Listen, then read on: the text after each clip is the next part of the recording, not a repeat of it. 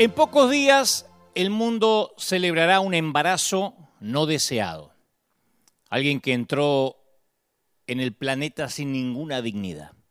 Un hijo ilegítimo porque sus padres no estaban casados, nacido en un comedero de animales, por nueve meses mínimamente fue el hijo de la vergüenza, destinado a la muerte desde que nació, criado en fuga, y al optar por nacer en la oscuridad absoluta, el rey del universo pasó por alto las expectativas convencionales. El mismo día de su nacimiento no cumplió con las conjeturas de la gente. ¿Mm? ¿De Nazaret? preguntó Natanael. ¿Puede salir algo bueno de ese lugar? Y en consecuencia Jesús se convirtió en piedra de tropiezo para muchos de sus contemporáneos. La, la imaginación judía domesticada se horrorizó ante el pesebre, se escandalizó ante la salvación sin costo de un Dios humilde. Un rey nacido en trapos era un insulto para el intelecto refinado de los fariseos y la mentalidad de los maestros de la ley. Las multitudes ingenuas que no conocían la ley podían equivocarse, pero aquellos que estudiaron las escrituras no podían ser engañados. Ellos pensaban así. Y aquí existe un fascinante principio de la religión. Mesías, obtendrás nuestra lealtad solo cuando cumplas con nuestras expectativas. Yo leía la historia de, Bayazid, un místico musulmán que solía actuar deliberadamente contra los hábitos y rituales del Islam. Y, la historia dice que una vez regresando de la mezquita, se detuvo en un pueblito y los habitantes del pueblo lo reverenciaban, se apresuraron a, darle la bienvenida, a traerle regalos. Y Bayazid se dirigió al mercado y a pesar de ser un día de ayuno, que todos estaban ayunando, él se compró un pedazo de pan y comenzó a saborearlo frente a todos sus seguidores y admiradores. Entonces los fieles estaban tan escandalizados por su comportamiento que lo abandonaron diciendo que era un falso profeta. Y Bayazid le dijo a su discípulo, fíjate que en el momento que hago algo contrario a sus expectativas, la veneración hacia mí desaparece. O sea que la veneración es condicional, la adoración es condicional si haces lo que yo espero. Y Jesús escandalizaba a sus seguidores con actos similares. Las multitudes necesitaban un, santo a quien venerar. Y sin embargo el contrato decía, o las letras pequeñas decía, vas a responder a nuestras expectativas, porque ese era el juego de la, de la religión organizada. Jesús quebraba la ley cuando el amor por las personas lo exigía. Y la ley se había convertido, como dijimos tantas veces durante esta pandemia, la ley se había convertido en un, un mecanismo para autojustificarse un instrumento de autosuficiencia arrogante. Se había convertido en la base para fomentar juicios morales contra otros, un método para, para clasificarlos, para excluirlos como pecadores y apóstatas. Y en lugar de servir la ley como instrumento para sanar, la ley servía para fomentar el odio entre grupos, para la segregación. Y Jesús disponía de la libertad de no tener que acudir a la ley, sino al Padre para saber lo que había que hacer. Entonces, solo, insisto, por optar en nacer en Belén con un perfil tan bajo, ahí ya Jesús se reveló como un hombre libre de la opinión pública, libre del temor, del que dirán, de lo que puedan decir, de lo que puedan pensar. Jesús es la libertad de Dios hecha carne. Pero al mismo tiempo que la libertad de Jesús es contagiosa para algunos, que unos dicen, es maravilloso tener a Cristo porque uno es libre, en otros puede despertar una actitud defensiva. Para algunos la libertad tiene que ser reprimida en nombre de la ley, ¿no? en nombre de la tradición, en nombre de, no sé, de la autoridad, de la doctrina, del orden y otros cientos de palabras ostentosas. Jesús llegó al mundo proclamando el Evangelio de la libertad a los cautivos. A mí me encanta eso, la libertad de la cautividad, la cautividad mental, la cautividad de la ley, exhortó a ingresar al reino de la libertad. Por eso Jesús, insisto, era alguien que confundía, era alguien que escandalizaba. Y hoy sigue sucediendo lo mismo 2020 años después. La razón por la que nos confunde es que siempre queremos hacer de Jesús alguien que Él no es. Jesús no es una figura en el vitral de una iglesia, no es un rostro en un calendario religioso, no es un pescadito eh, pegado en el parabrisas. El Jesús de los evangelios no tenía inhibiciones para expresar lo que pensaba, lo que sentía, era libre de la opinión ajena. Yo voy al Evangelio de Lucas y lo veo ofendido por una falta de cortesía en la casa de Simón, el fariseo, y le dice, Simón, entré a tu casa y ni siquiera me dijiste hola. Jesús estaba ofendido, molesto. En Marcos lo veo profundamente conmovido por la ternura de una mujer que unge su cabeza con perfume y se da vuelta y dice, tomen nota, anoten. en cualquier parte donde se proclamen las buenas noticias, las buenas nuevas, se va a contar lo que esta mujer hizo en memoria de ella. O sea que en el maletín de cualquier predicador le metió este sermón Jesús obligatorio. Los predicadores tenemos la obligación en algún momento de hablar en memoria de esta mujer. Y yo, cuando me encuentro con machistas, que la iglesia está llena de machistas, les suelo decir si se acuerda dónde Jesús dijo, haced esto en memoria de ella. y, les agarra urticaria. ¿Dónde dice haced esto en memoria de ella? Claro, porque nadie se acuerda de esta historia de Marcos 14.9, ¿no? Pero por más escandaloso que parezca, ese es el Jesús de los evangelios. Un hombre consolado con las lágrimas de una mujer pecadora, un hombre que experimentó el enojo, un hombre que experimentó la irritación, el cansancio, un hombre que bebió el vino de su pueblo. no sé si era Malbec, mendocino, pero era el vino del pueblo. Un hombre que cantó las canciones de sus bodas. Las personas responsables por la crucifixión de Jesús jamás lo acusaron de ser sacro, eh, religioso, todo lo contrario. Decían que Jesús era un hereje. Fueron las generaciones posteriores las que demolieron esa personalidad y lo envolvieron en un ambiente tedioso, eh, aburrido. Los que le pusieron el tedio a Jesús fueron las generaciones que vinieron después. Les limaron las garras al león de Judá. Le dimos el título de manso y humilde, que es medio parecido a menso y humilde, y lo recomendaron como un animal doméstico ideal para los sacerdotes, para que lo cuelguen de una medallita, para las viejitas piadosas. Pero para aquellos que lo conocieron se oponían a él porque lo veían como un instigador peligroso, como un insurrecto, como un subversivo. Y es cierto que Jesús era tierno con los desafortunados, paciente con los perdidos, pero insultaba a los miembros respetables del clero y los llamaba hipócritas delante de todo el mundo. Por eso lo querían matar, por eso un día lo sacaron de una sinagoga y lo querían arrojar por un, por un despeñadero. Asistía a las fiestas acompañado por gente de mala reputación. Era considerado borracho, glotón. Indignado echó a los comerciantes con sus pertenencias fuera del templo y no tuvo ningún respeto, por lo menos no lo demostró, por la riqueza o por la posición social.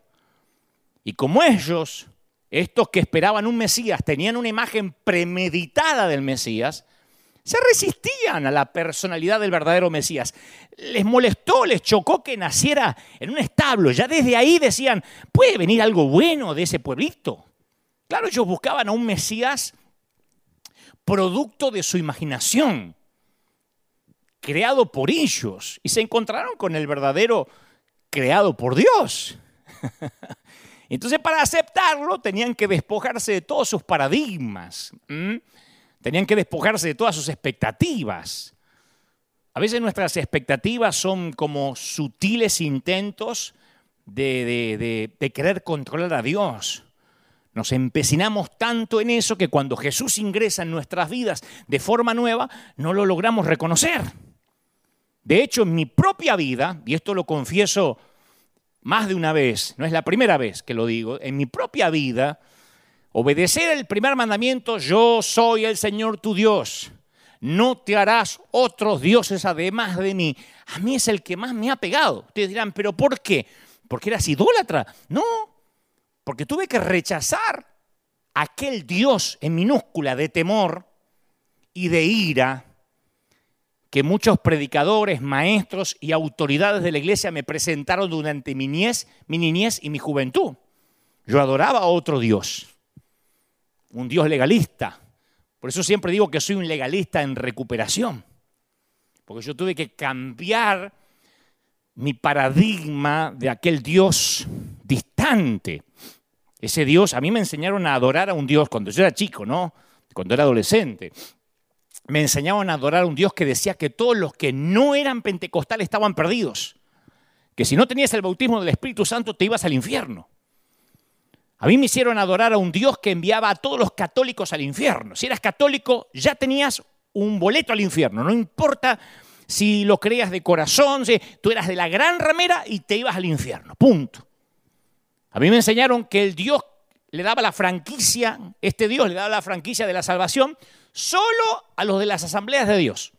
Y alguno que otro bautista renovado, pero tenía que estar renovado en serio, si no tampoco le daba la salvación. Tuve que sacar, por eso digo que soy un dije todo el año que eh, soy un legalista en recuperación, algunos me preguntaban en la red, ¿y por qué? Bueno, porque tuve que sacar de mi mente a un extraño Dios que no podía bendecir a aquel otro pastor porque no tenía mi misma doctrina y aparte no me caía bien. Era el Dios que condenaba a una pareja por usar anticonceptivos. Tenías que tener todos los hijos que vinieran, porque si, si, si la pareja se cuidaba estaban en pecado. Tuve que sacarme de la cabeza un Dios que prohibía participar de la Santa Cena a un divorciado. Nunca más podía tener comunión con la iglesia. Era un Dios que permitía que las mujeres pudieran ser presidentes de la nación, pero que en la iglesia tenían que sentarse, someterse y callarse. Entonces yo tuve que conocer al verdadero Dios, pero antes tuve que romper todos esos paradigmas que me costaron mucho. Eso no, fue de la, de la noche a la mañana. Ahora, ¿qué es lo que realmente predicaba Jesús? ¿Qué fue lo que escandalizaba tanto? Y si queremos asegurarnos, asegurarnos de estar en contacto con Él, si queremos estar en contacto con el mensaje original de Jesús, tenemos que fijarnos nada más en las parábolas. No hay que ir hacer un estudio demasiado profundo, hay que ver las parábolas, que son historias rápidas, concisas, que claramente muestran los puntos fundamentales de su enseñanza. Así que vamos a ver dos, por ejemplo. En este caso en particular, dos son suficientes y lo pintan de cuerpo entero a Jesús. Y vamos a ver por qué ese Mesías no llenaba las expectativas de los que esperaban un Mesías imaginario. En primer lugar, en el capítulo 20 de Mateo, que todos deben conocer la historia, la mayoría, la parábola del viñador loco. Porque era lunático el tipo con lo que hizo. Era época de cosecha y el dueño del viñedo se dirige a una plaza a contratar obreros para sus campos. La historia la conocemos, ¿sí? Dada la época del año y la cantidad de trabajo para hacer que estaban en plena cosecha, yo presumo que aquellos que quedaban deambulando por el lugar a la tarde, a última hora, era porque eran los más perezosos. Seguramente se habían levantado a las 12 del mediodía. Y de todos modos, el dueño del viñedo necesitaba esos obreros y fueron solicitados para el empleo. Y uno podría suponer que por ser perezosos hicieron un trabajo mínimo. Encima que llegan tarde, entre que se fueron a cambiar, entre que meditaron y agarraron la, las herramientas, ya se fue el día. Pero igualmente llegó la sorpresa. Recibieron el pago por todo un día de trabajo. Y Jesús no pone el énfasis en la efectividad de los obreros, sino en la generación, en la generosidad, en la generosidad gratuita del dueño del viñedo, que era generoso. Era un acto de, de qué sé yo, de generosidad descabellado alocado. Y ningún agricultor u hombre de negocios podría comportarse de esa manera y permanecer en el negocio durante mucho tiempo. Se funde. Incluso hoy en día nos escandalizamos ante estos holgazanes excesivamente bien remunerados. ¿Cuántos holgazanes vemos que les pagan un montón? A veces empleados del Estado decimos, pero che, por lo poco que trabajan, mira todo lo que ganan. Se crean sindicatos para regular este tipo de cosas. Y ahí también, en la parábola, los demás obreros también se escandalizaron. Dijeron, estos tipos trabajaron una sola hora. Trabajaron, llegaron tarde, se quejaron. Y los has tratado, usted los trató como a nosotros que soportamos el peso del trabajo, el calor de todo el día. Y en la parábola de Jesús el propietario contestó, amigo, yo no estoy cometiendo ninguna injusticia contigo. Escucha, yo no te estoy cometiendo ninguna injusticia. ¿No aceptaste trabajar por esa paga? Agárrale, anda. Tómale y vete. ¿Qué te dije que te iba a pagar? Y ahí está lo que te iba a pagar. Yo quiero darle al último obrero contratado lo mismo que te doy a vos. Y después aclara, medio argentino este, este viñador, porque aclara y dice, es que no tengo derecho a hacer lo que quiera con mi plata. ¿Te pensás que no tengo el derecho a hacer lo que quiera con mi dinero? Esa es la parábola de Jesús. Yo la, expreso así porque uno la lee a veces con, con cierto tedio y se nos va la esencia de lo que el Señor quería transmitir. O sea, ¿qué saltás? ¿Qué te venías a enojar por lo que yo le pago al otro? ¿Desde cuándo sos mi socio? ¿Desde cuándo administramos el dinero juntos? ¿Cuánto te, ¿Cuánto te dije que te iba a pagar vos desde la mañana hasta la tarde? Tanto. Acá está. Lo que le pago al otro, ¿qué te importa? Dos mil años más tarde, la comunidad cristiana aún nos escandalizamos ante esa misma generosidad divina. Hay una novela maravillosa que alguna vez leí que describe un episodio en los cielos tal como, como se la imagina el autor, es una licencia del autor, por supuesto, ¿no? Y, y los justos llegan a la puerta de los cielos, son todos los santos, que hicieron las cosas bien, dispuestos a ingresar seguros de que ya tienen los asientos reservados. Y de repente, en la novela, se empieza a colar gente que no parecía tan justa, por lo menos mientras que vivía en la tierra. Claro, están todos los justos allí en la fila, ya están por entrar, y empiezan a llegar judíos ortodoxos, empiezan a llegar católicos, algunos ateos conocidos, y se empiezan a meter en la fila felices, en la fila para entrar al cielo. Entonces los justos empiezan a mirar unos a otros y dicen, pero mirá, mirá, Dios perdonó a estos tipos también, a esa vieja la perdonó también, aquí dejan entrar a cualquiera. Pero esto se está llenando de chumma, che. Después de toda la sana doctrina que yo guardé, después de todo lo que yo me, esforcé por llegar acá, no puedo creerlo. ¿Para qué cuerno entonces cuidé mi santidad? Y con una furia que va en aumento, comienzan a blasfemar contra Dios, ahí en la fila. Y en ese preciso momento son condenados. Porque esa no era una fila, era el juicio final y ellos no lo sabían. Y ellos mismos con sus lenguas se juzgan y se excomulgan. El amor estaba allí y ellos se negaron a reconocerlo. No queremos un cielo abierto para todos. Despreciamos a este Dios que permite la entrada al cielo a un ladrón crucificado que lo único que hace es reconocer a Jesús en el último minuto de su vida y no tuvo que hacer nada para merecerlo como yo, que me maté guardando la doctrina. Así que no, no pienso amar a un Dios que ama tan escandalosamente. Por eso Jesús contó, contó la parábola del viñador, del dueño de la viña, para dejar claro que Él es Dios y que nadie lo va a superar ni en amor ni en generosidad. Que Dios ama con un amor injusto, según nuestro criterio. Viste que nosotros decimos, pero esto no es justo. Y no, no es justo que el que trabajó todo el día gane lo mismo, lo voy a poner al revés, que el que trabajó al final del día gane lo mismo que el que trabajó todo el día. No, no es justo. ¿Pero para quién? Para un sindicalista. No es justo para un trabajador. No es justo para un gobierno. Para Dios. Tiene otra manera de medir. Dios ama injustamente, ama a quien nosotros no amaríamos nunca. Otra parábola en Lucas 15 plantea el mismo punto, una de las historias más conocidas de la Biblia, el hijo pródigo. El tipo camina por la ruta ensayando el discurso de arrepentimiento que le va a dar a toda la familia, ¿no? Y su padre, que está dando vueltas en la entrada, lo ve venir a lo lejos y sale corriendo a su encuentro. Ni, ni espera que el hijo venga o que se acerque. El, muchacho apenas logra decir las primeras palabras de su discurso cuando ya el padre lo abraza y dice, callate, callate, vení, dame un abrazo. Lo viste con una túnica y anuncia una celebración. Esa tampoco puede ser la manera de tratar a un hijo rebelde. Si el muchacho era un malcriado y el padre lo vuelve a malcriar, ¿cómo va a aprender el tipo? ¿Y la disciplina? La disciplina prudente por haberse apartado y haber dilapidado la fortuna y, haber renegado del padre. ¿No debería sentarlo el padre a que dé fruto, a ver si cambió de verdad? Mira si después que le pone todo el tipo se vuelve a ir. ¿No tendría que sentarlo al menos por un año, allá en el último banco? Y mínimo, mínimo, prohibirle que tome la Santa Cena para que sepa que hizo algo mal, si no, esto se degenera.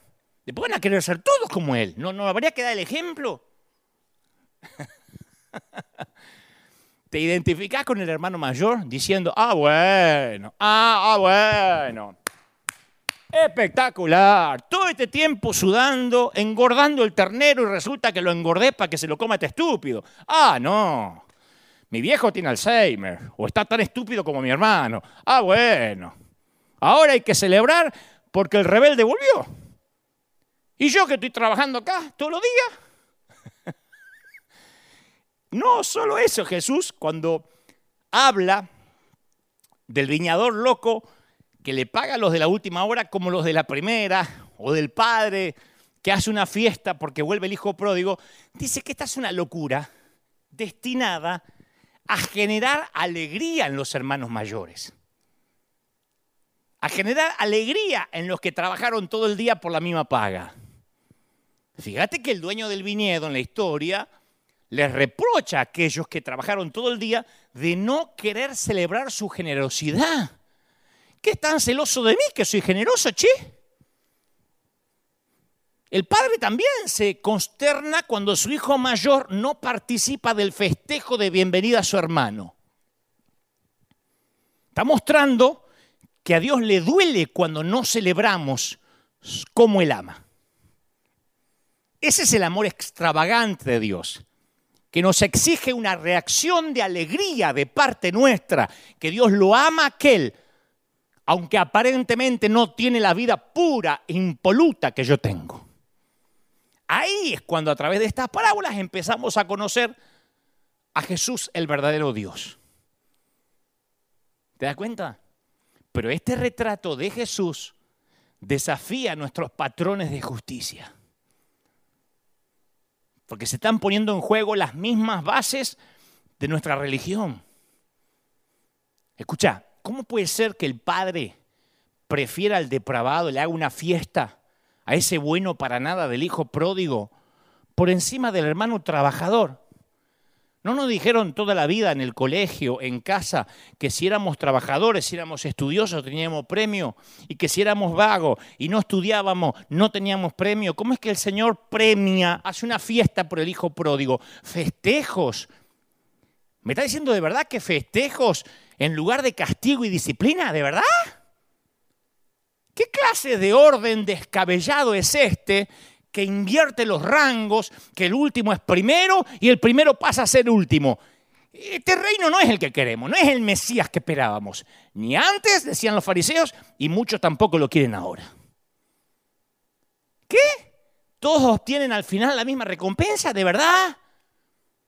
O sea, yo que cuido las sanas doctrinas, aleluya, que nunca me saqué la corbata, que nunca probé una gota de vino, que nunca miré los Simpson, resulta que ese que chupaba, que, me caía payaso, que miraba a los insos, se vaya al cielo igual que yo, bajo ningún punto de vista.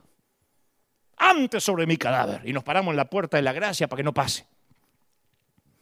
Entonces la parábola de Jesús revela a un Dios demasiado generoso con su perdón y su gracia y eso produce escándalo. Muestra a Dios como el prestamista que perdona deudas. ¿Qué prestamista te dice te perdono la deuda?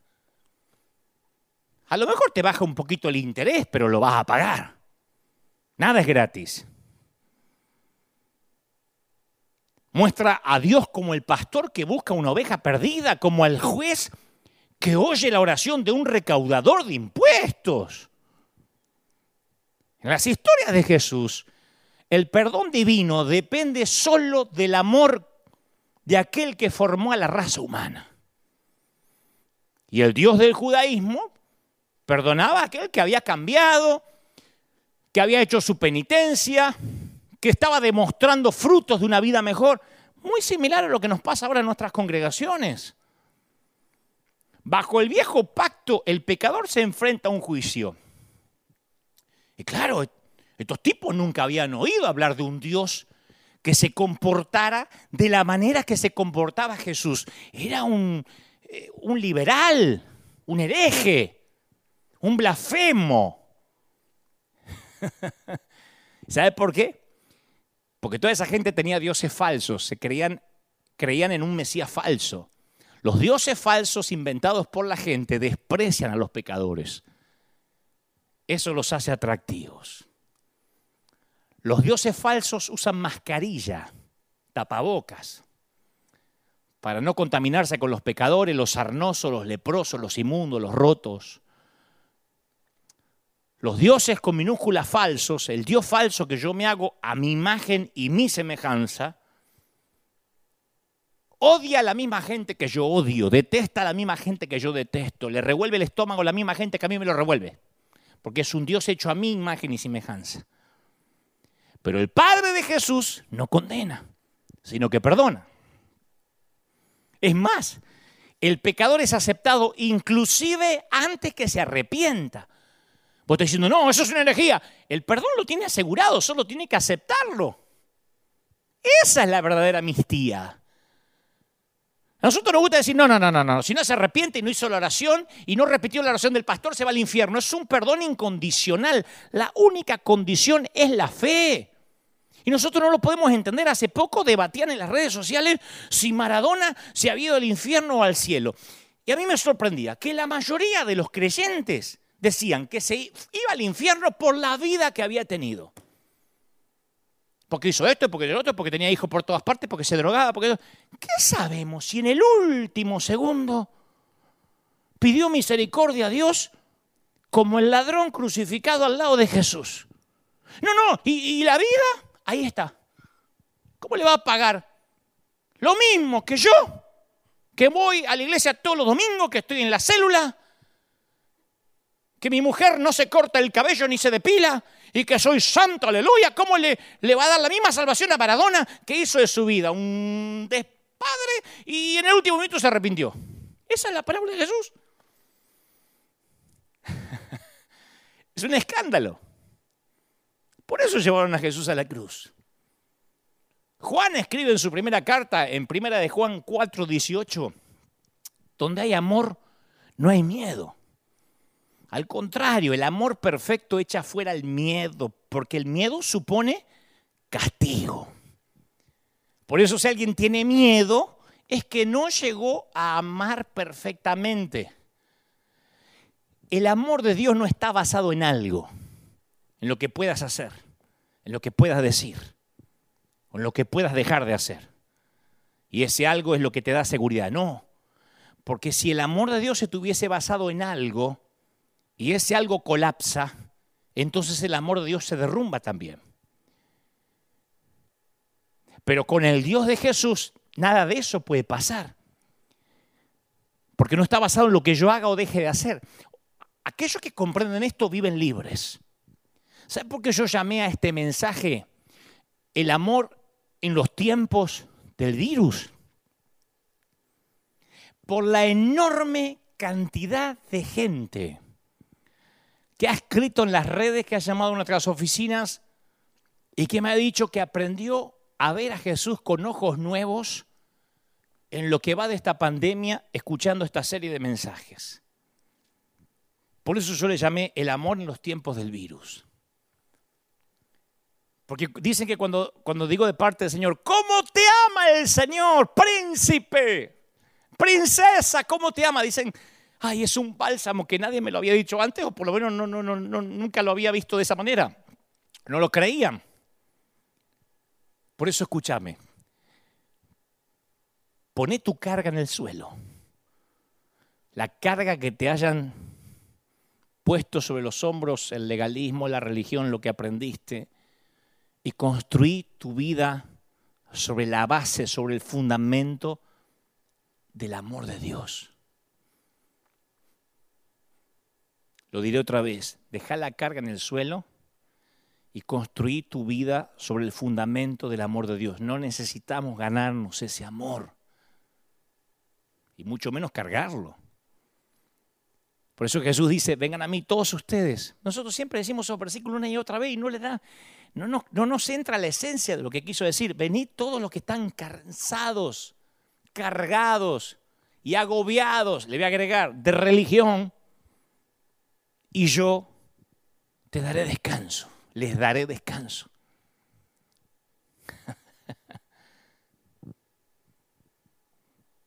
El amor de Dios es radicalmente diferente a la forma humana en que nosotros amamos. Viste que como, como humanos, nosotros amamos cosas y personas que nos parecen atractivas. O sea, nos sentimos atraídos por ciertas cualidades que nos parecen agradables. Entonces, cuando amamos, somos atraídos por lo bueno que percibimos en el otro. Sentimos amor por alguien por lo que vemos, por lo que sentimos. Ahora, a diferencia de nosotros, el Padre ama a aquellos que no tienen amor, a aquellos que no aman, a aquellos que son indignos de ser amados. O sea, el Señor no nos ama según nuestros méritos. Si ese fuese el caso, estaríamos fregados. Porque lo que Él hace es porque Él es amor. Por eso podemos afirmar eh, con convicción teológica Dios te ama como eres y no como deberías ser. Yo sé que a esta altura hay muchos diciendo, entonces eh, el Evangelio es un viva la pepa, todo vale, ya voy a llegar ahí, ya voy a llegar ahí. Pero quiero primero quitar el otro paradigma. ¿Crees que Dios te ama de verdad? Voy a hacerte esta pregunta que parece infantil. ¿Vos crees que Dios te ama más allá de tus méritos? de tus veces que vas al servicio o dejas de ir, de tus diezmos, de, lo que haga, de tu fidelidad. ¿Crees que Dios te ama sin condiciones, sin fronteras, sin reparos, sin razones? Mi pregunta es, la voy a poner así, ¿podés decir con absoluta convicción lo que el apóstol Juan escribe en su primera carta? He conocido y creído el amor que Dios tiene para conmigo. Lo conocí y lo creí. En mi caso personal yo puedo decir con convicción que Dios sonríe al verme. Esto va a sonar argentino, petulante, no me importa, yo también soy libre de la opinión de la gente. Pero ¿quieres que te diga una cosa? Dios me ama con locura. Tenemos una relación maravillosa. Y yo estoy convencido que Dios me ama. Me tuve que quitar ese lastre de que Dios me borraba del libro de la vida, me volvía a notar, me borraba de nuevo, me, odiaba, me amaba, me odiaba, hacía un borrón, me sacaba del libro de la vida, me volvía a notar de, de lástima el lápiz y tenía una goma para borrarme en cualquier lado. Me saqué eso. Me ama. Yo no te pregunto si te ama porque teológicamente está obligado a hacerlo. No, honestamente, ¿crees que le caes bien a Dios?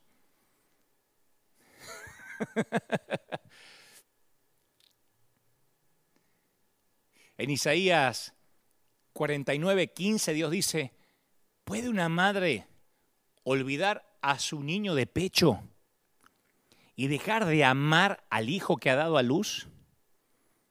Aun cuando ella lo olvidara, yo no te olvidaré.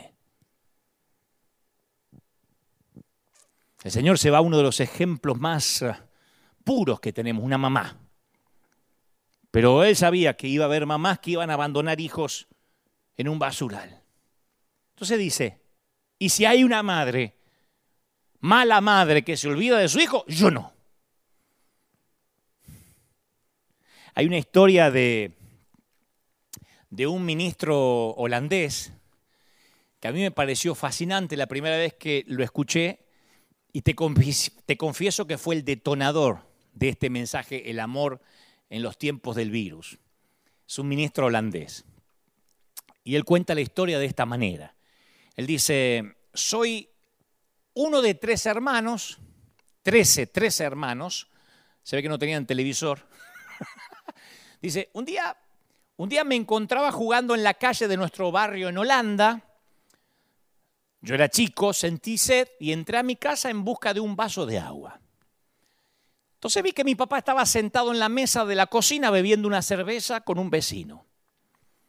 Y mi padre no se dio cuenta que yo había entrado a buscar agua y escuché la conversación y el vecino le preguntó a mi papá, tienes 13 hijos, de todos ellos, ¿tienes un favorito?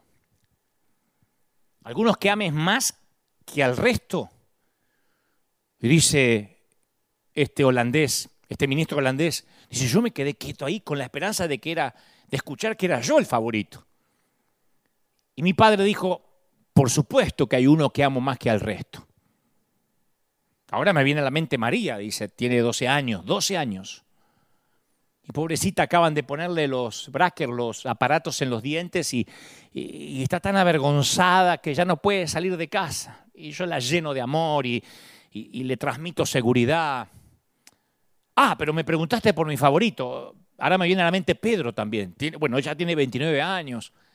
Pobrecito se acaba de divorciar, no le fue bien en su matrimonio y está tan frustrado. Aunque tiene 29 años, yo lo sigo viendo chiquito, está tan triste, así que yo lo amo tanto. Bueno, pero al que amo mucho es al pequeño Miguel. Porque Miguel, pobrecito, no tiene sentido de la coordinación. Es malísimo con todos los deportes que prueba. Le dicen chancla o ojota. No sirve para ningún deporte, pobre. Lo tengo que amar tanto. Ah, pero por supuesto, la niña de mis ojos es Susana. Bueno, Susana tiene 24 años, vive sola. Eh, no hay un novio que le venga bien y está lidiando encima con un problema de alcohol. Ella no sabe que yo sé que ella es alcohólica y yo cada vez que puedo la lleno de amor. Pero ahora que lo pienso, amo mucho a Manuel, porque Manuel me salió con un carácter horrible y no le da la cabeza para los estudios. No sé qué hacer no le entran las cuentas, no le entran las letras. Y dice este ministro holandés, y así mi padre continuó mencionando los nombres de sus hijos uno por uno. Terminó mencionando a los trece.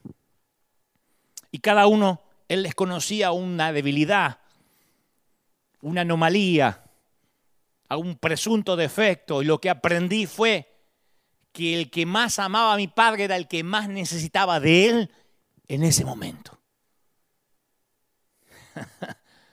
El Padre de Jesús es igual. Ama a aquellos que más lo necesitamos, que más dependemos de Él, que más confiamos en Él. Nos ama justamente porque nos conoce los errores, nos conoce las metidas de pata. A Él poco le importa si ha sido puro como San Juan o pecador como la prostituta de la casa de Simón el fariseo. Dios no espera hasta que nuestra vida moral esté en orden para decir, ahora te puedo amar. Y acá es donde viene el punto que hoy decía. Ya a esta altura hay algunos con urticaria diciendo, entonces, eh, ¿vale todo? ¿Se puede pecar libremente? Vos sabés que tu cónyuge, que tu pareja te ama como eres y no como debería ser. ¿Es eso acaso una invitación a tener una actitud de todo vale? Todo lo contrario. El amor provoca amor. Y la respuesta a su amor es, de hecho, vivirlo en completa libertad. Esto, este es el gran secreto, el secreto mayor guardado a lo mejor del Evangelio. Escucha, querer y no poder, querer hacer algo, querer decir algo, hacer o decir o pensar, y no poder, eso es esclavitud. Poder hacerlo y no querer, eso es libertad. Una vez fui a predicar, no voy a decir dónde, a una iglesia muy legalista. Tenía los varones por acá, las damas por allá. Y les dije antes que el pastor me eche, antes que el pastor anfitrión me eche, le dije, no me dieron ofrenda, por supuesto. Le dije, imaginen que tuvieran 24 horas de impunidad para con Dios. Yo sé que es una locura, pero permítame en esta licencia hereje. Imaginen que hubieran 24, hablo de 24 horas, que nada de lo que pienses, digas o hagas sea contado como pecado.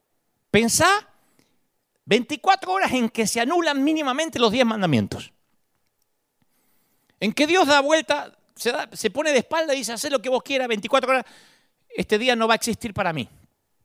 Una iglesia legalista. Pensá qué harías. Me quedé en silencio así y literalmente, me lo pueden creer o no, yo pude ver la lujuria en los ojos de algunos ministros que estaban ahí. La codicia en otro. ¿Viste cuando le ve la carita así?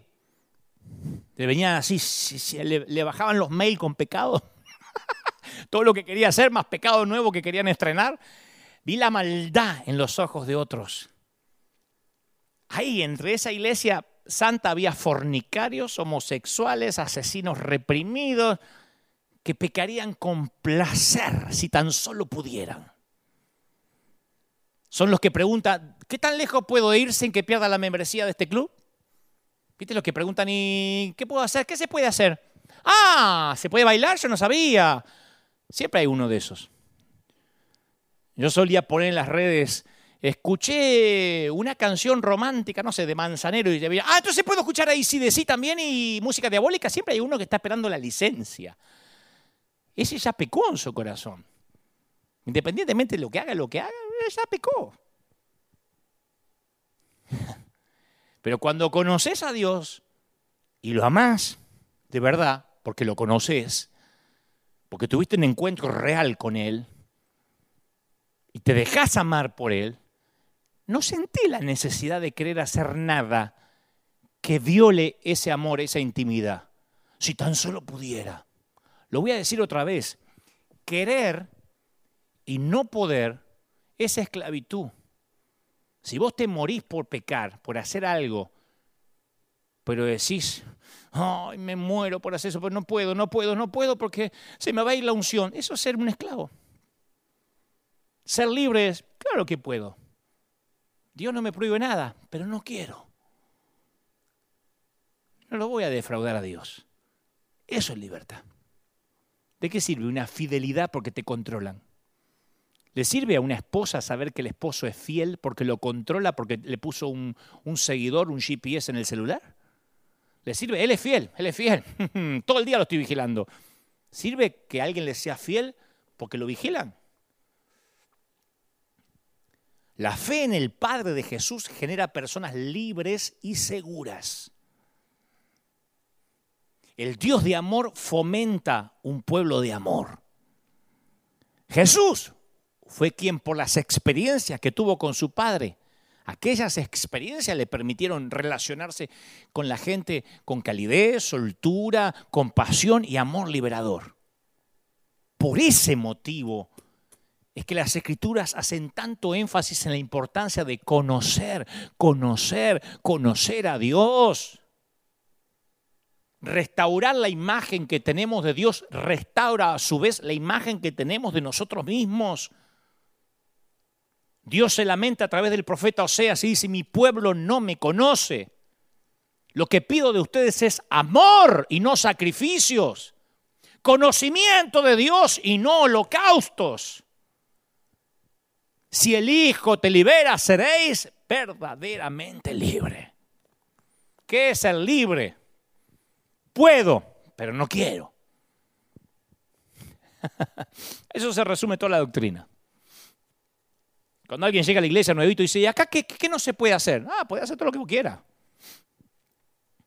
Porque si te vas a reprimir, ya pecaste en tu corazón. Ahora, si te enamoras de verdad del Señor, hay cosas que no vas a querer hacer. Vas a querer ser auténtico, por ejemplo. No vas a querer ser más hipócrita. Y Pablo insiste en que nuestra libertad no es una licencia para pecar. Pablo dice, les hablo así, hermanos, porque ustedes han sido llamados a ser libres. Dice Gálatas 5:13, para que no se valgan de esa libertad para dar rienda suelta a sus pasiones. No te valgas de la libertad para dar rienda suelta a tus pasiones. Y aquí Pablo hace eco de la enseñanza de Jesús que decía que el buen árbol, ¿qué va a dar? Buenos frutos. Es a través del Espíritu que vivimos en Jesucristo. ¿Viste la frase nobleza obliga? ¿Viste que está un poco devaluada esa frase? Nobleza obliga. ¿Sabes lo que es? Que tu nueva sangre noble te obliga a cambiar de vida. El hijo de un rey nunca va a vivir como un cortesano. La nobleza de la sangre lo obliga a vivir como un hijo de un rey. Nobleza obliga. es como yo digo siempre, en, el programa, en algunos programas de televisión que yo tengo, suelo para fin de año brindar por la generación, por los de mi generación, que tenemos más de medio siglo de vida. Y yo siempre digo, somos la generación que nos estamos yendo, la generación, la última generación elegante, ¿eh? la generación noble. Si yo estoy en una mesa, en un restaurante, vamos a tener una discusión si me quieren pagar, y esto no es porque yo tenga más dinero ahora, era como ah, desde que no tenía dinero yo tengo la nobleza de ser un caballero. Cuando viajaban los colectivos, en los camiones, en los buses, como se diga en cada país, si, si, una mujer subía, yo me ponía de pie, no, no, no, no, no me hacía el dormido. ¿Por qué? Nobleza obliga. Soy de la generación del por favor y el gracias. La generación donde mi vieja me daba la vuelta la jeta de un cachetazo si se enteraba que yo viajé en un colectivo, en un bus, y no me levanté y le di el asiento a una dama. Yo no crié hijos para que sean maleducados, decía. Mi propio papá, que tenía cuarto grado de la escuela primaria, que no tenía capacitación académica, me decía, cuidado, hijo, ¿eh? Que yo no tenga que andar con la cabeza agacha por el barrio porque usted le debe plata a alguien o porque usted no saluda al vecino. Salude. Yo no quiero andar con la frente en alto por el barrio. Mis viejos, que no eran grandes académicos ni eran excelentes padres comparados con otros. Entonces yo digo, nobleza obliga. Lo mismo llevado al ámbito espiritual. La nobleza te hace vivir como un hijo de rey. No porque estás obligado, eh, porque te están controlando, sino la nobleza interna, la, nueva transfusión de sangre que Cristo nos dio, nos hace nobles. Para el cristiano no existe otra ley que no sea la del Espíritu. Yo no necesito otra ley escrita. ¿Por qué? Porque un niño no necesita que se le enseñe a amar a su padre. Ser libres de la ley significa ser libres. Juan 17.3 declara, y esta es la vida eterna, que te conozcan a ti, el único Dios verdadero, y a Jesucristo, a quien tú has enviado. Pablo, que entendió la mentalidad y el corazón de Jesús mejor que cualquier otro ser humano que haya vivido, hace una oración en Efesios 3:16 eh, eh, y dice, pido que por fe Cristo habite en sus corazones y pido que arraigados y cimentados en amor puedan comprender junto con todos los santos cuán ancho y cuán largo, alto y profundo es el amor en Cristo. Que conozcan ese amor que sobrepasa nuestro conocimiento para que sean llenos de la plenitud de Dios. Más clarito, échale agua. Entonces la antigua imagen religiosa de un Dios vengativo, cruel, se termina con la llegada de Jesús, que muestra un Dios que hace morada con la gente. Jesús presentó un Dios que no exige, sino que provee, que no oprime, sino que levanta, que no hiere, sino que sana.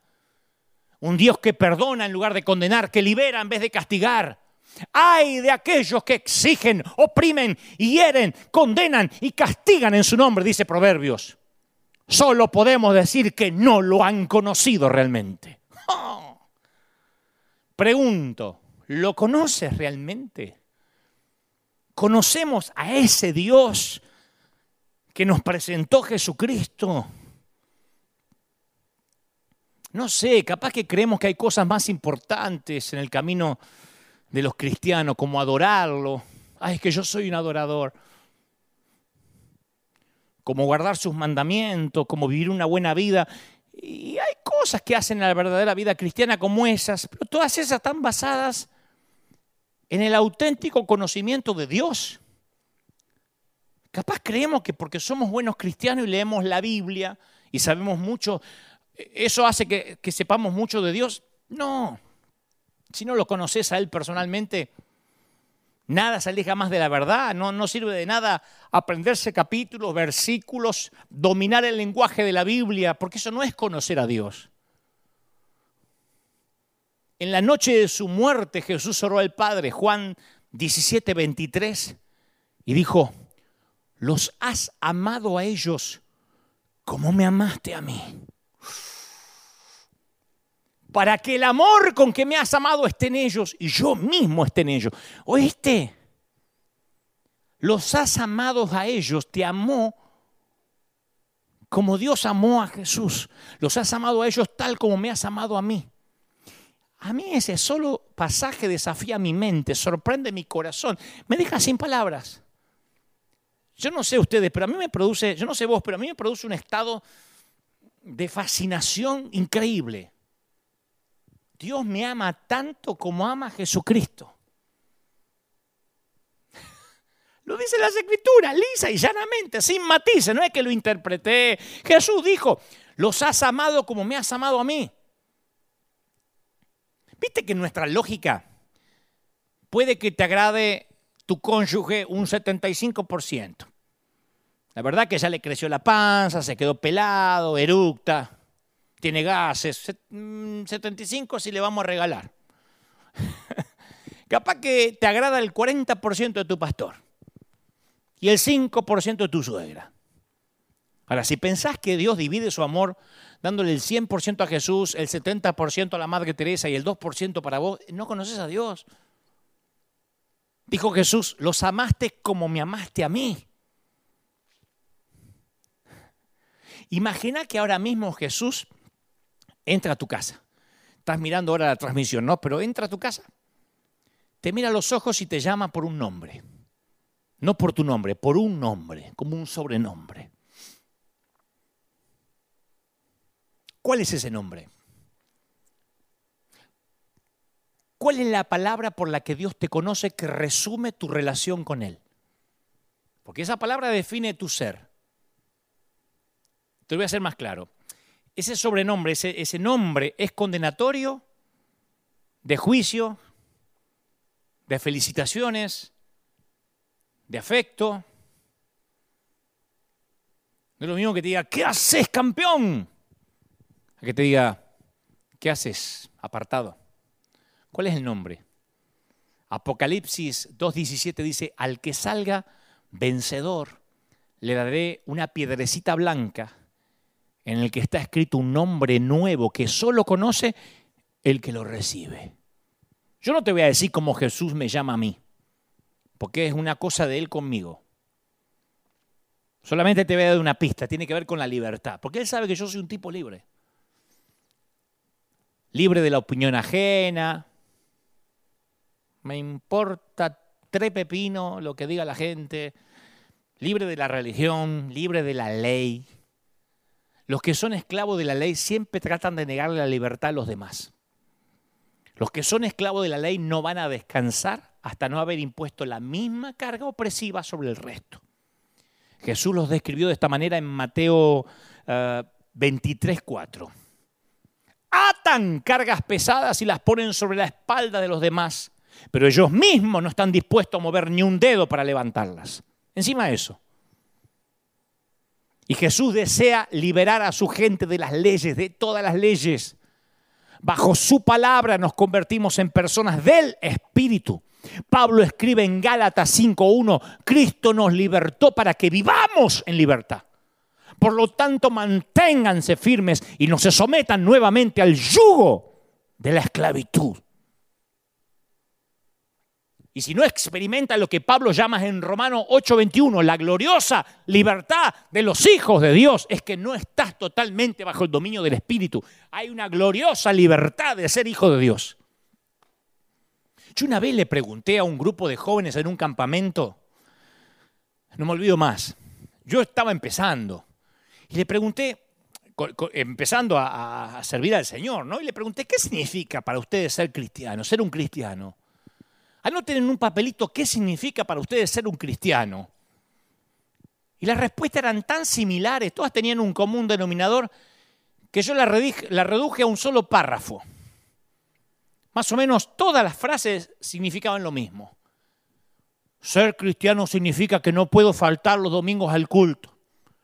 Ser cristiano significa que no puedo escuchar música mundana, que no puedo salirme de la cobertura de mi apóstol.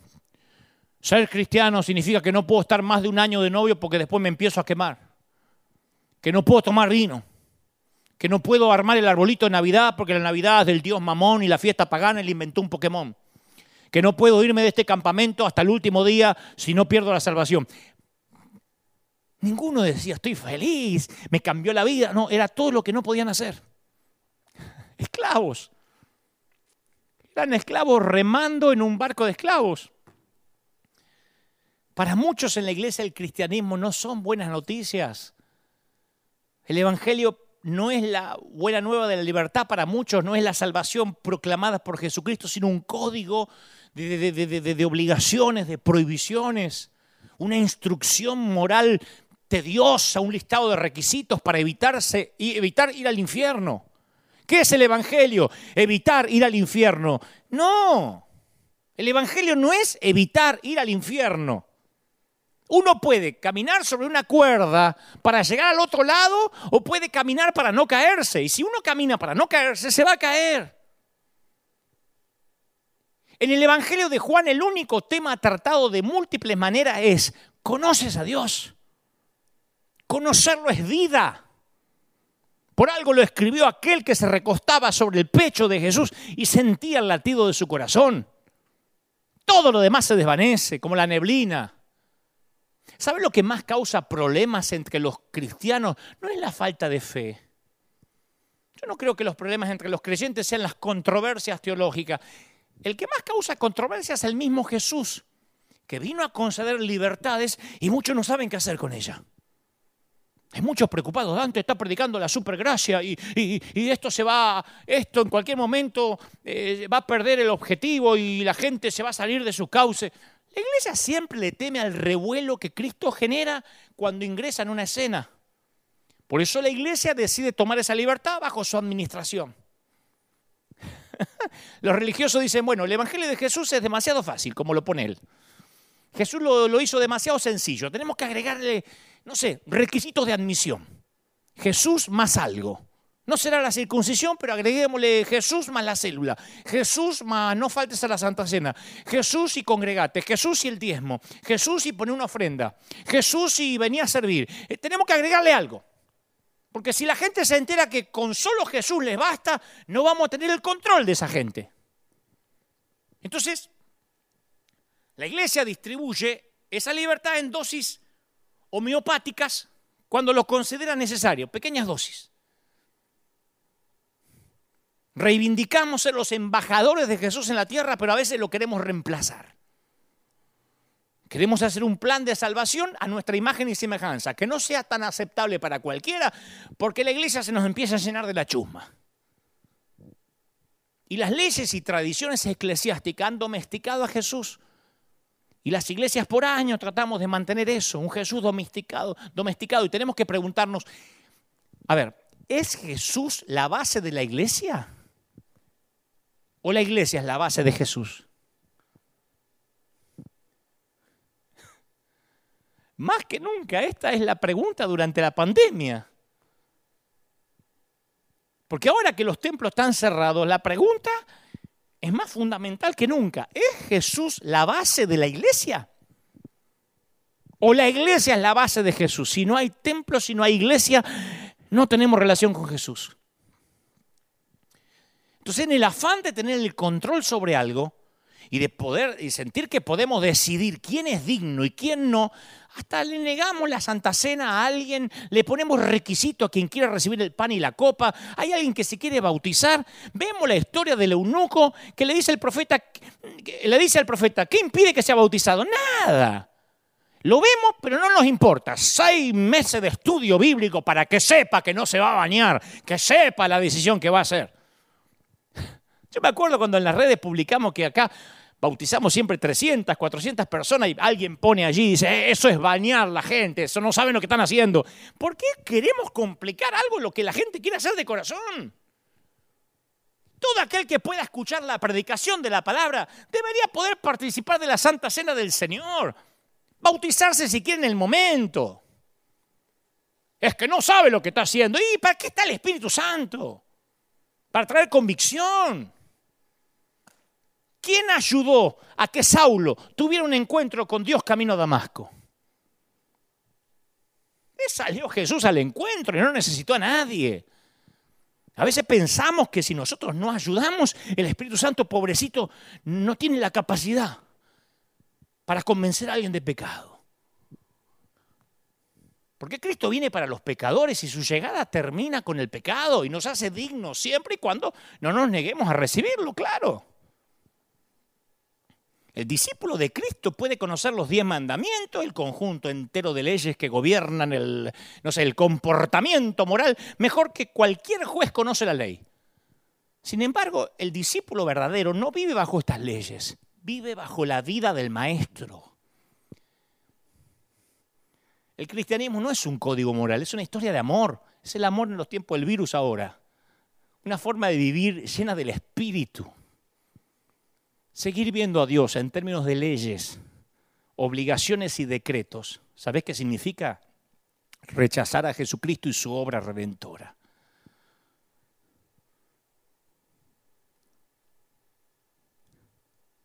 Como consecuencias de poner énfasis, un énfasis equivocado en la ley, la iglesia nos hemos convertido a veces en un caldo de cultivo para los superficiales, para los egoístas. La hermana que canta en el coro se indigna porque entró una joven de 20 años un domingo a la iglesia con un jean ajustado. ¡Ay! No entiende cómo Dios puede amar a esa buscona de, de hombres. Sin embargo, ella misma, la del coro, hace 27 años que está casada y vive subestimando y denigrando a su propio marido con frases hirientes y actitudes humillantes. No honra a su marido. Un caballero se niega a celebrar la Navidad porque alega que es pagana, pero es un irrespetuoso, un grosero, un arrogante y un prepotente con el camarero que lo atendió y le sirvió el café. Entonces una vida cristiana productiva que se ve sofocada por el peso aplastante de la ley, no es una vida cristiana. Cuando no hay deseos verdaderos de ir más allá de los diez mandamientos, que ese, ese es el decálogo que es el umbral de la vida cristiana, el ABC. El legalismo me lleva a creer que mi relación con Dios es un asunto privado. Yo no soy responsable ni por los demás, yo no tengo la obligación de amar a nadie. Esto es yo con Dios. Encima ni Dios y yo, yo con Dios, el burro primero. Viste, a veces la religión es como esas, viste, esas viejas cabinas de teléfono, esos teléfonos públicos que había antes, exclusiva entre Dios y yo. No hace referencia a los que están alrededor. Es un cono de silencio como tenía el superagente 86 Maxwell Smart. Entonces, cuando permanecer en el Palacio de Justicia me lleva a tal insensibilidad que no logro escuchar el clamor del dolor de mi hermano, es cuando la religión se transforma en el opio de los pueblos. Jesús habló de esto en Mateos 13:3, cuando retrató un cuadro de los diferentes niveles de compromiso y entrega. Él dijo, un sembrador salió a sembrar y iba esparciendo la semilla, una parte, ¿se acuerdan? Una parte cayó junto al camino, eh, llegaron los pájaros y lo comieron. Otra brotó rápido, pero cuando salió el sol se marchitó porque no tenía raíz, se secó. Otra parte de la semilla cayó entre espinos y cuando creció se ahogó. Y otras cayeron en buen terreno. Y de una cosecha que rindió 30, 60 y 100 veces más de lo que se había sembrado. Cuatro grupos diferentes de personas expuestas a la misma palabra de Dios y esos cuatro grupos están ahora mirándome. A mí, a cualquier otro predicador. Siempre están los mismos cuatro grupos. Siempre. No son cinco grupos, no son tres grupos, no son dos grupos, son cuatro grupos. Primero están los insensibles, la semilla que cae junto al camino. Oyen la palabra, pero nunca les llega al corazón. Para el insensible la palabra no tiene ningún sentido, a lo sumo le rebota en la oreja. Está Dios tocando a la gente y él se levanta para hacer pis. Él está o mirando el celular. Está Dios hablando y está jugando con el Candy Crush. La cantidad de insensibles es incalculable. Acá teníamos un montón de esos, como en todas las iglesias. Está pasando la gente al frente arrepentida de su pecado, que es el mayor milagro, y ellos agarran los bolsos, todo para que no les agarre el tránsito al salir. Después describe Jesús a los superficiales. Dice, brotaron pronto pero sin raíces. Están los insensibles y están los superficiales. ¿Viste? Los superficiales quieren recibir todo, pero nada echa raíz. Te los encontrás en todos los niveles de la vida eclesiástica. Son personas sanguíneas, eufóricos, mucho grito, le gusta el pumba, pumba, pumba, pumba, pumba, pumba, pumba, pumba. Le gusta cantar y cantar y cantar y chingui, chingui, chingui, chingui con la pandereta. Y al otro día no quieren venir más a la iglesia porque se enfriaron. Tienen sus momentos de devoción, pero no los sometas nunca a pruebas de perseverancia. No les pidas ningún sacrificio que desafíe su compromiso de fe. ¿Viste? Son los que parecen santos, pero enseguida les suelta el, insulto si no, estás, si no decís algo de acuerdo a ellos. Jamás insinúes el costo de servir a Dios, porque en tiempo de prueba, de pandemia o de cuarentena, esconde la Biblia y entierra la cruz. No estoy diciéndolo yo, esto lo dijo Jesús. Son los que no tienen raíces. Son personas volátiles en los que no se puede confiar. Y son incalculables, según Jesús. El tercer grupo, los derrotados, las semillas ahogadas por los espinos. Capaz que lucharon noblemente durante mucho tiempo en su fe, tenían los principios para seguir, les resultaba impensado pasar una semana sin adoración, sin embargo sus convicciones colisionaron con la competencia del mundo real. En algún momento los espinos, la vida real, empezó a absorber los problemas mundanos, lo, ahogaron. Lo dijo Jesús. Y el señorío de Jesucristo se vio lentamente sofocado por otras cuestiones. Y cuando se le acabó la luz y el alimento, sufrió asfixia espiritual. En esta pandemia hubo un montón de esos. Dejaron de crecer. Ya no pudieron repetir la frase del apóstol, lo que decía el pastor, ¿viste? Son los que vivían del dígale que está a su lado, diga conmigo, diga conmigo, diga esto, lo otro. No pudieron. Cuando se les acabó eso, se ahogaron. Y por último, Jesús habla de los, de los victoriosos, las semillas que cayeron, cayeron en tierra fértil, que oyen la palabra de Dios y la comprenden, que se trata de conocer a Jesucristo. Esa misma fe apasionada que tenía Pablo, cuya vida era gobernada por un solo deseo, todo lo considero por pérdida, por razón del incomparable valor de conocer a Cristo, mi Señor, por el cual lo he perdido todo, lo tengo por estiércol, a fin de ganar a Cristo. Filipenses 3.8. Esas son las semillas en buen terreno. El que dice yo conocí a Cristo. Tu abuela te vas a enfriar cuando conociste a Cristo. ¿Viste alguna epístola de Pablo diciendo estoy frío? Lo pasa que acá en el calabozo no siento el calor de Dios, no, yo no, no siento lo que sentí camino a Damasco, me enfrié. No, es que si no te congregás, te enfriás. ¿Viste alguna vez a un apóstol de los que conoció a Jesús, que caminó con él, enfriarse?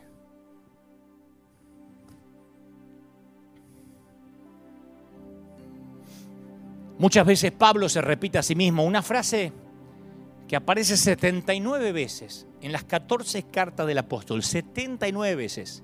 Una frase, en Cristo. Pablo saludaba así, en Cristo cada vez que escribía. Los expertos en las escrituras dicen que todo el canon paulino se resume a estas dos palabras, en Cristo. Y, en esa, y en, esa, en esa frase se encuentra la clave del pensamiento de Pablo, la síntesis de sus enseñanzas. Viste que hay frases que, como por ejemplo, Dios te bendiga, ¿eh? buena suerte, ¿qué tal? ¿Cómo te va? ¿Todo bien? Se convierten a veces en cliché, en una expresión trillada, ¿no? De, devaluada de significado. Porque las palabras, al igual que todo aquello que se usa con mucha frecuencia, pierde su valor. Como un cuchillo se va desafilando con el constante uso. A veces la repetición de las palabras las vuelve irrelevantes. Pierden su filo, pierden su efecto en nuestra mente. Por eso hay que leer la Biblia con ojos nuevos, porque las mismas palabras con ojos viejos pierden su efecto. Para Pablo, en Cristo significaba más que una forma convencional, formal de finalizar una carta. Era el significado del tiempo, el eje central de la historia, la explicación del universo. En Cristo. Pablo afirmaba que Dios había creado el mundo y que todo aquello que habitaba en él por Cristo. El Padre ama al mundo solo en Cristo. Y el mundo le devuelve ese amor a Pablo solo a través de Cristo. Él es el centro de la realidad, la razón de la existencia. Pablo escribe en Colosenses 1.16 que en Cristo fueron creadas todas las cosas que hay en los cielos y lo que hay en la tierra. Y todo fue creado por medio de Él y para Él. Voy a terminar con esto. Un, un recién convertido a Jesús se encuentra con un amigo no creyente, ¿no? Le dice, ¿así que te convertiste a Cristo? Sí. Uh, entonces debes saber mucho sobre Él. ¿En qué país nació? No, eso no sé. ¿Y a qué edad murió? No, no me lo enseñaron. Bueno, ¿y cuántos sermones predicó Cristo? Ah, no sé, qué sé yo. Bueno, la verdad que lo conoces muy poco para decir que te convertiste a Él. Y el otro dice, tenés razón, yo siento vergüenza de lo poco que sé de Él. Pero sé una cosa, hace tres años yo era un alcohólico. Estaba endeudado, mi familia destruida, me tenían miedo, mis hijos me tenían miedo. Y yo ahora dejé de beber, no tengo deudas. Mi hogar es un hogar feliz, mis hijos me esperan mi regreso cada noche. Cristo hizo todo eso por mí, eso es lo único que sé de Cristo. Conocer significa ser transformado por lo que uno conoce. Hace poco estaba mirando un video donde entrevistaban a la gente en la calle, ¿viste? Y, le preguntaban quién pensaba que era Jesús. Y me impactó porque había una cantidad de gente que describía a Jesús como un viejecito con canas, como, como, como el actor brasilero brasileño que hace de Jesús. En resumen, esos comentarios decían que Jesús era alguien distante, lejano, desconectado del mundo. ¿Será que como cristianos transmitimos sin creer que Dios está lejos? Yo me quedé pensando, ¿le hemos dicho a la gente que de alguna u otra forma Dios no está en ellos, sino encerrado en nuestro templo? ¿No será que nosotros nos hicimos dueños de la franquicia y le comunicamos a la gente, sin querer digo, que tiene que venir a la iglesia porque Dios está acá y solamente acá? La Biblia revela un Dios que toma la iniciativa, se levanta de su trono, deja su gloria, se rebaja un pesebre, se humilla como un fugitivo para buscar al hombre. Dios no está lejos, en un trono distante en alguna parte. Tampoco nos pide que recorramos el mundo y lo busquemos en todas partes, que a lo mejor lo encontramos en la quietud de la India. No nos pide que seamos geniales para estar cerca de Él. Dios no esperó a que nosotros ni siquiera tomáramos la iniciativa, para nada. Dios nos busca a nosotros sin pausa, nos persigue. ¿Cómo lo sé? Por Jesús. Jesús representa la búsqueda de Dios un Dios que viene a buscarnos, a ti, a mí. Dios se metió en nuestro lío por medio de Jesús y se hizo humano para traernos hacia Él. Si Dios se hubiese mantenido distante e indiferente, no habría habido un Jesús que caminara con nosotros en la tierra. Jesús es la evidencia física del apasionado deseo de Dios de estar con nosotros y llevarnos de vuelta a casa. ¿Cómo te ama el Señor? Un Dios que te busca, un Dios que siente alegría cuando encuentra lo que se había perdido. Un Dios que no te deja hablar como el papá del hijo pródigo y que se pone a celebrar que volviste. Un Dios que no le deja hablar a Pedro le dice, ¿me amas? No, es que no te quise traicionar, ¿me amas? Ese es el mensaje que el mundo no entiende, que la iglesia, gran parte, no entiende. Y nosotros somos las manos y los pies de Jesús y estamos llamados a unirnos en esa búsqueda. Tú y yo formamos parte del escuadrón de búsqueda en rescate por las ovejas perdidas, de todas. Y eso te incluye. Si la pandemia o las cuarentenas o las reclusiones voluntarias permitieron que vieras a Jesús con ojos nuevos y supieras cuánto te ama el Señor, bienvenida a la pandemia. Después de todo, él sigue siendo el amor en los tiempos del virus. Padre, gracias por los que están mirando ahora. Oro por los que están frente a la pantalla, cualquier dispositivo desde cualquier parte del mundo. Que Dios bendiga tu entrada y tu salida. Que esta Navidad puedan conocerte, Señor. Que esta Nochebuena, independientemente si es la fecha en que naciste o no, el mundo occidental, el mundo oriental, el mundo musulmán, todas las partes del planeta, los cinco continentes tengan un encuentro contigo y te conozcan, Señor. Oro por los que de oídas te habían oído, más ahora sus ojos te ven. Oro por mis amigos católicos, oro por los testigos de Jehová, oro por los adventistas, oro por los musulmanes, por los judíos, oro por los que se dicen ateos para que tu gracia los alcance. Oro ahora para que en esta Navidad, en esta Nochebuena, tengan un encuentro contigo. Ay Señor, ¿cómo los amas? ¿Cómo no los vas a amar? ¿Cómo no los vas a amar si en tus manos tienes esculpido a este varón? Demuéstrale, Señor, que los amas como yo lo siento que me amas a mí. Este amor pase la pantalla y llegue a sitios donde yo no puedo llegar. Señor, he hablado al intelecto, donde yo torpemente puedo llegar, pero sé que mientras tu espíritu habla donde yo no puedo llegar, ¿qué es el corazón? ¿Qué es los tuétanos, lo más profundo de su ser? Gracias Señor porque volvimos a ser un equipo. Yo he hablado lo que has creo has puesto en mi corazón como simple cartero he entregado este mensaje a este tu ejército, a estos tus campeones, a estos tus obreros de primera línea, a este escuadrón de búsqueda en combate contra las fuerzas invasoras. Señor, los bendigo a los que están recibiéndote ahora, a los que estás anotando su nombre en el libro de la vida. Recibe a Cristo en el corazón. Vas a ver que la vida te va a cambiar. Amén y amén. ¿Qué año, eh? Ya vamos a hacer un recuento el domingo que viene, en el último servicio del año, donde Dios nos va a hablar de un modo. Esto va a terminar, Dios me dice que te diga que diciembre va a terminar en bendición. No sabes lo que Dios tiene. Alguno dice, quiero que el año se termine, quiero que el año se termine. Porque cambie el último dígito de, del año, no, no, no va a pasar nada si no hay un cambio en tu corazón. Y esto no se soluciona el primero de enero, esto se soluciona ahora. Y no termina el año sin que Dios te bendiga.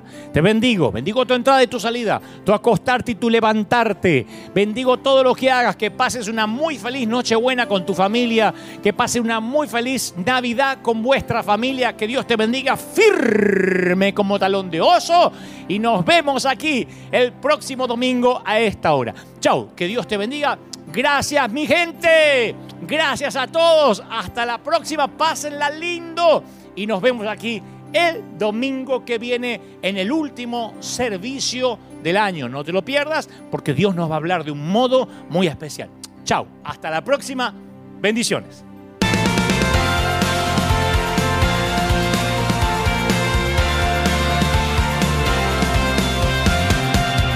Apareciste una noche de soledad, abandonado y perdido voz diciéndome no temas, yo estoy aquí. El Padre me envió por ti y me curaste las heridas, me sanaste mi Jesús.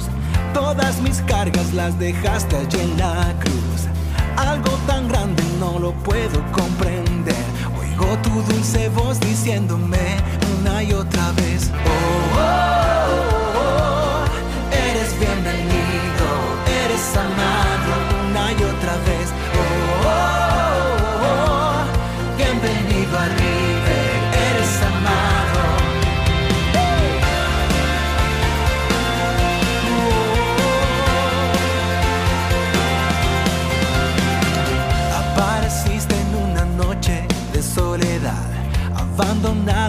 perdido te reconocí. Tu voz diciéndome no temas, estoy aquí. El Padre me envió por ti y me curaste las heridas, me sanaste mi Jesús. Todas mis cargas las dejaste